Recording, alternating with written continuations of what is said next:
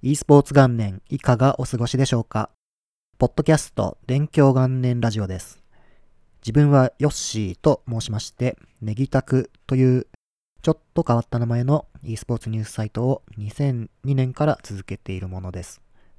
5回目の更新ではですね、リーク情報の向き合い方についてお届けする予定だったのですが、予定を変更しまして、先に今回のお話を、え、配信することにしました。というのもですね、自分が大好きなゲームで、カウンターストライクグローバルオフェンシブというものがありまして、通称 CSGO と呼ばれているんですが、こちらのタイトルがですね、先日、同日接続数がなんと100万人を突破したという新記録となりました。で、こちらについてちょっとお話ししたいなと思って、今回更新を行ってみた次第です。この CSGO というゲームはですね、2018年の8月にリリースされたものです。ですので、もう8年も前のゲームということになりますね。で、ここ最近のこのゲームの同時接続数というのは、だいたい50万から多くて80万人くらいという感じが続いています。それがなんとこの2020年、令和の時代に、これまでの8年間でまあ最高となる100万人になったということですね。普通ですね、リリースされて8年もしたゲームというのが、プレイ人口の最高記録になるなんてことは、まあ、ありえませんので、これはね、本当にすごいことだなと思っています。では、なぜこの CSGO の人が増えているのかということが気になると思うのですが、自分のサイトにこの記録更新の記事を書いた時に少し調べました。調べてみたところですね、人が増え始めていたのは、2019年の11月、去年の年末くらいですね、から人が増え始めていまして、じゃあこの時に何があったのかというと、オペレーションシャッタードウェブという名前のですね、バトルパスを含むアップデートのリリースというのがありまして、多分これが一番大きな影響を及ぼしてるんじゃないかなと思います。このバトルパスというのはゲーム内で販売されている基本有料のアイテムです。で、こちらにはですね、16週間にわたりまして、いろいろなミッションが出題されます。例えばですね、カジュアルゲームのマップで5回ヘッドショットをしなさいですとか、バトルロワイヤルモードで10キル達成してくださいみたいな感じのお題が出るので、それを目指しながら様々なモードをプレイするという機会が提供されています。そしてバトルパスを購入してこれらのミッションをクリアしていくと、ゲーム中にキャラクターモデルですとか、普通では手に入らないゲームのアイテムが報酬でもらえるという仕組みになっています。これがやはり欲しいという方がプレイするですとか、お題が出てるんで、じゃあこっちのモードやってみようとか、プレイする理由とか動機づけがされて人が増えたり、継続的にプレイするということが起きて、同時接続数の増加につながっているということかと思います。個人的には CSGO は競技シーン、つまりあの e スポーツという展開も好きなので、これが人、これがきっかけとなって CSGO の人口が増えてる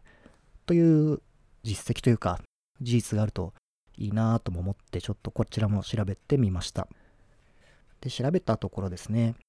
まず前提として CSGO の人口がこうドカンと増えるというのはやはり基本的にはですね、ゲームそのものに大きな魅力があるアップデートが行われた時というのが、やはり一番人が多く増えていました。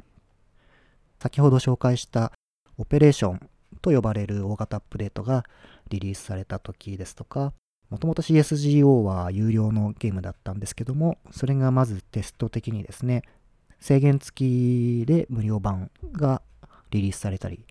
そしてそれが最終的にはですね、完全基本無料で、まあ、ゲーム内アイテムだけお金を払うという、いわゆるフリートゥープレイのスタイルに変更されたのですが、こういった大きな変化、メリットがあったり、魅力的なアップデートが行われたとき、行われたときというのがやはりプレイヤーが大量に増加していました。その上でですね、e スポーツとして CSGO ですと、様々なプロトーナメントというのが年間を通じて行われています。その最高峰となるのは、開発元のバルブという会社が認定してサードパーティーと一緒にメジャー大会と呼ばれるものを、開催してるんですが、こちらをきっかけとして人が増えてるという事実もありました。このメジャー大会は仕組みがとてもうまくできていまして、大会と連動して、先ほど言ったようなレアなゲーム内アイテムですね。こちらが手に入る仕組みというものが用意されています。CSGO にはたくさんの武器が登場するんですけれども、CS1.6 前のシリーズの時は、この見た目というのは1パターンしかなかったんですが、CSGO になってからは、この見た目を変更できるスキンと呼ばれるアイテムが登場しました。このスキンというのは、先ほども紹介しました、オペレーションという大型アップデートがリリースされた時などによく登場します。そもそも CSGO は2012年にリリースされたと言いましたが、それからしばらくはですね、正直あんまり人気がなかったんですけれども、このスキンという武器をかっこよく表示させる仕組みというのが登場してから爆発的な人気になったという経緯もあります。あとはですね、武器に貼ることができる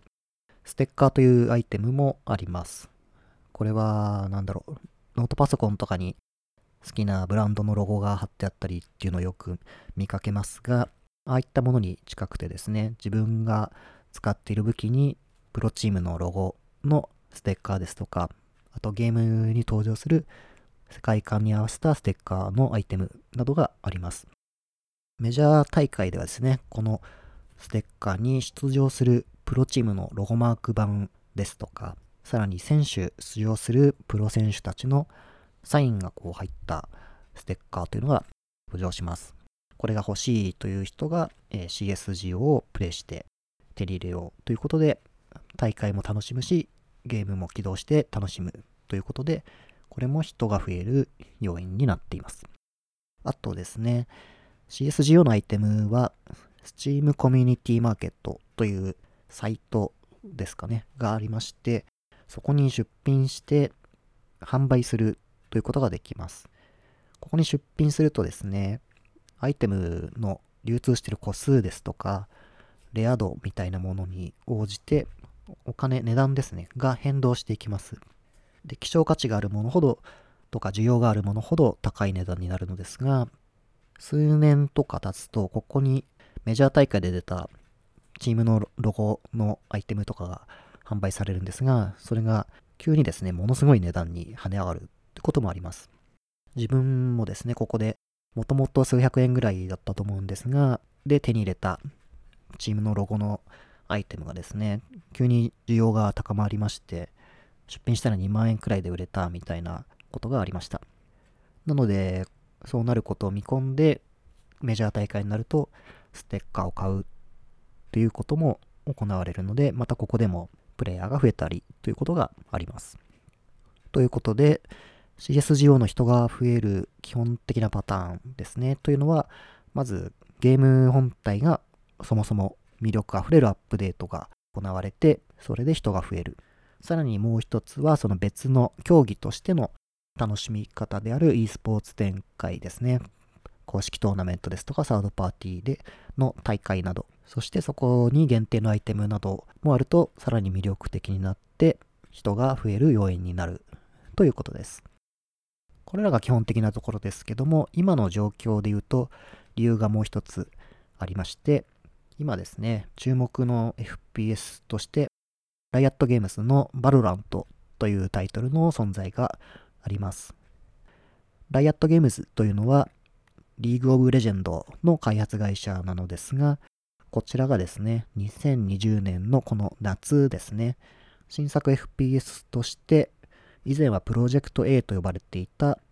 バルラントというタイトルを、リリース予定です。このタイトルはですね、CSGO にとても似た仕組みやルールになっていまして、CSGO のマップを作ってるような人ですとか、あとは他の有名な FPS のアーティストだったり、関わってた開発者の方々なども参加されているそうで、かなり注目を集めているタイトルです。CSGO に似てるということもあって、まず、じゃあちょっと待ってる間に CSG をやってみようかなっていうことで、プレイしてるような人も増えてきました。ですので、こういった人も CSGO の同時接続数を伸ばす、増やす要因になっていると思います。このバローラントの話題で言いますと、この電気元年ラジオの1回目でですね、非常に期待感あふれるタイトルであるというお話をしました。その後にですね、 Project A というタイコードネームですかね、だったんですけれども、正式に VALORANT というタイトルであることが発表されました。そしてですね、驚くことにですけれども、その当日にですね、日本の CSGO のナンバーワンチームで Absolute っていうチームがあるのですが、そちらがこのバロラントに転向するということで、CSGO からシフトするということを発表して、かなり注目を集めました。アブソリュートはですね、アジアナンバーワンをまず目指して活動しているチームで、個人的にもですね、オフライン大会の会場で試合を見せていただいたり、選手の写真撮らせていただいたり、チームの皆さんにですね、インタビューさせていただいたりということもあるので、正直 CSGO から離れてしまうというのは残念でもあるのですが、バロラントがですね、正式リリースされて、おそらく公式大会みたいなものもきっと開催される、されると思いますので、そこではですね、CSGO 出身のアブソリュートがその強さを見せつけて優勝してくれるようなことを期待しています。アブソリュートのですね、ラズさん、クロさん、バースさん、タケジェさん、レータさん、あとコーチのジュニアさん、そしてマネージャーのジョータンさん、また皆さんをこうオフラインで会えることを楽しみにしてますし、写真撮ったりインタビューさせてもらいたいなと思ってるんで、バロラントでも活躍応援してます。あと CSGO とバロラントの話題で言うと、海外でもですね、リーグオブレジェンドで世界チャンピオンになった T1 というチームが、ブラックス選手というですね、CSGO の有望な若手選手と契約する、したということを発表しました。このブラックス選手というのは、アメリカのプレイヤーなんですが、かなり若手で有望視されてた選手なんですけれども、当時所属されていたチームが八百長に関与してしまいまして、この本ご本人、ブラックス選手というのは八百長には加担していなかったんですけれども、周りの選手がそういうことをしていたため、チームに所属していた全員がペナルティを受けることになってしまい、全員がですね、CSGO のメジャー大会には出場禁止ということになってしまいました。そのため非常にかわいそうなんですが、才能ある選手として期待されてはいたんですけれども、大舞台でですね、プレーする機会というのが奪われてしまいまして、思ったような活動ができていませんでした。そこでこのバロラントのタイトルというのが話題になってきていることもあり、CSGO はま2万2000時間くらいやったというコメントしてましたが、そちらは一旦区切りをつけて、バロラントの方で世界一を目指すということで発表していたところ T1 と契約したということで話題になりました。ということでですね、CSGO が同時接続数100万というとんでもない記録を達成して、これからもさらに伸びていくであろうということで、非常に個人的にも嬉しいなと思っています。そして夏にはバロラントもリリースされるということで、2020年はですね、FPS が非常に盛況になってくれそうということで、とても期待できる年になるかなと思っています。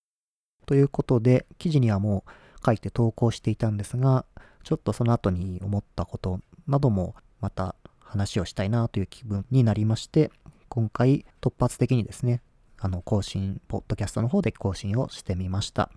またこういう形で何か話題があったら話せたらなとも思っています。もともと第5回目に予定していたリーク情報との向き合い方についてのお話は第6回目にスライドしまして予定通り日付としては3月20日の金曜日くらいに更新の作業ができたらなと思っていますので、こちらもぜひ聞いていただけたらと思います。ということで、ここまで聞いていただきありがとうございました。今聞いていただいているプラットフォームに、フォローですとかチャンネル登録という機能がおそらくあるのではないかと思うのですが、こちら登録していただくと、次回更新があった際に通知が届きますので、よろしければぜひ、よろしければぜひ、ご登録をお願いします。感想等をですね、ツイートしていただけるときには、ハッシュタグ、電狂元年ラジオをつけていただけると嬉しいです。あとはですね、この勉強関連ラジオのツイッターでも、更新や放送後期をアップした際にお知らせとしてツイートしていくようにしていますので、よろしければフォローをお願いいたします。それではまた次回のポッドキャストでお会いしましょう。ありがとうございました。